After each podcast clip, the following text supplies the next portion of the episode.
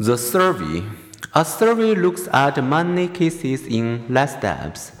A survey asks people to report their behavior or opinions.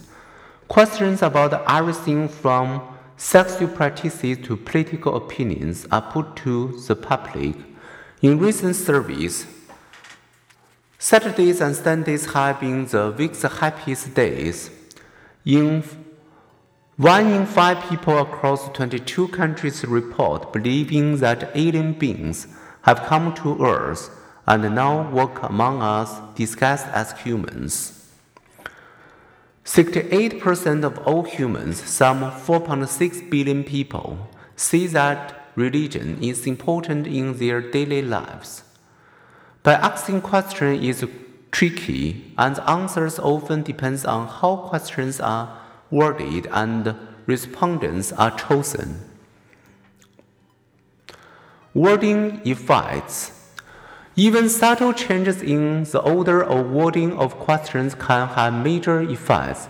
People are much more approving of aid to the needy than of welfare or affirmative action than of preferential treatment of not allowing televised cigarette ads and pornography than of censoring them, and of revenue enhances than of taxes.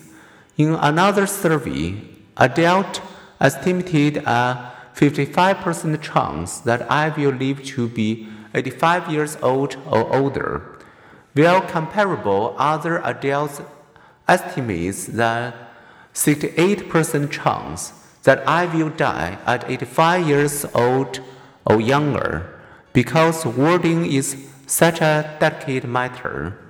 Critical thinkers will reflect on how the phrasing of a question might affect people's eh, expression opinions. Random sampling. In everyday thinking, we tend to generalize from samples we observe, especially vivid cases, giving a statistical summary of a professor student's evaluations and by the vivid comments on a biased sample, an administrator's impression of the professor may be influenced as much by two unhappy students as by the many favorable evaluations in the statistical summary.